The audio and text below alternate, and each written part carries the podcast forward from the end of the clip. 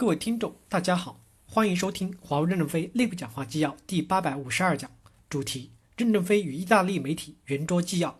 本文刊发于二零一九年七月十八日。接上文，记者提问：第一个问题，在这种危机时刻，您是否还是一个企业的 CEO、企业领头人的岗位？第二，关于五 G 在欧洲的部署，在欧洲网络连接基础设施建设中，华为并没有提供很多的核心网的设备。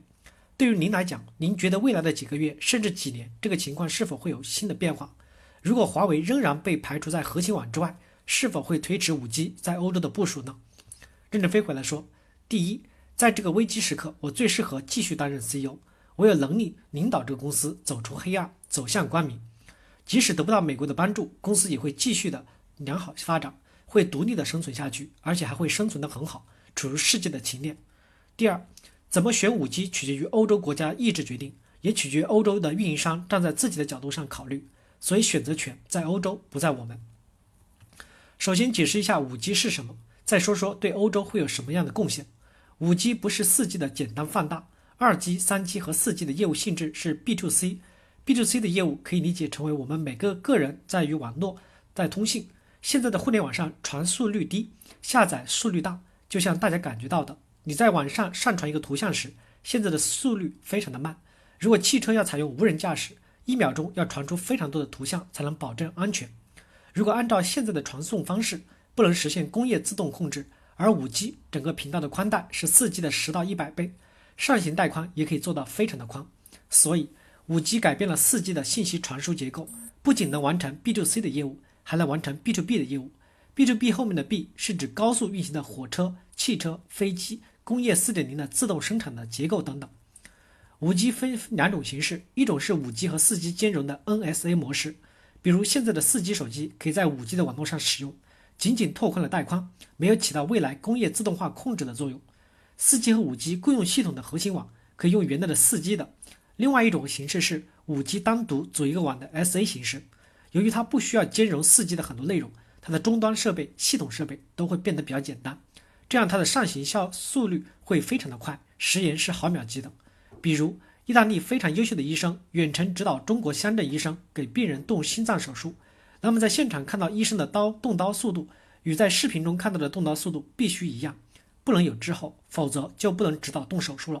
又如，在座的各位都是搞媒体的，电视传播的速度快一些就会有拖累，说明是有时延的。独立的五 G 网络就会消灭这个现象。五 G 独立组网时，就需要我们这种新型的核心网。五 G 的基站本身是打不开信息包的，传送系统也打不开，所以不涉及到信息安全问题。只有传到核心网时才打开信息包。英国的特蕾莎梅首相讲，核心网以外的设备，英国都可以采购华为的产品，是正确的。最近英国的议员辩对以后又说，只有用华为的核心技术才可能实现最先进。从这点来讲，是由欧洲的国家和运营商来选择的。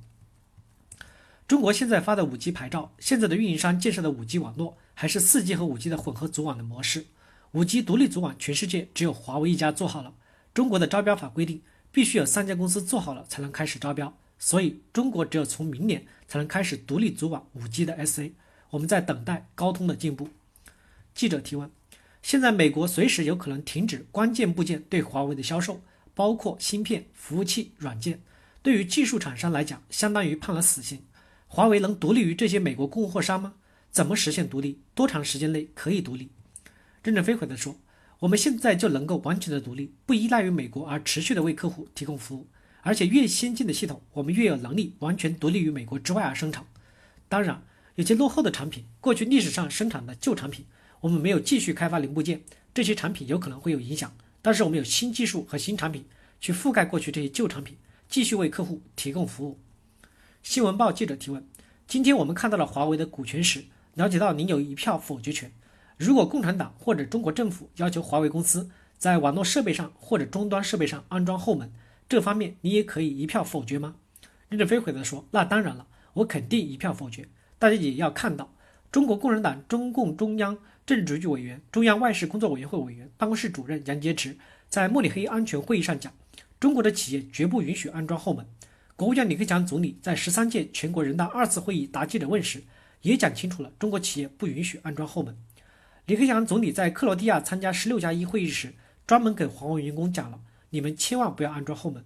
所以，国家领导人有指示，我们有信心、有底气，可以坚定地表态，与各个国家签华为网络无后门协议。第二，如果我们安装了后门，全世界客户都不买我们的设备，我们的公司破产了，谁来还债？员工可以辞职去创业，唯有留我还债。你认为我会希望这样的格局吗？不希望。